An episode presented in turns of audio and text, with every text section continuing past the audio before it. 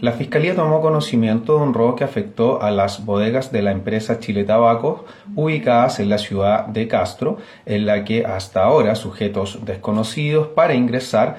maniataron a un guardia de estas bodegas, logrando de esta manera, utilizando dos vehículos, sustraer 300 cajas contenedoras de cajetillas de cigarros, especies avaluadas inicialmente en la suma de 600 millones de pesos.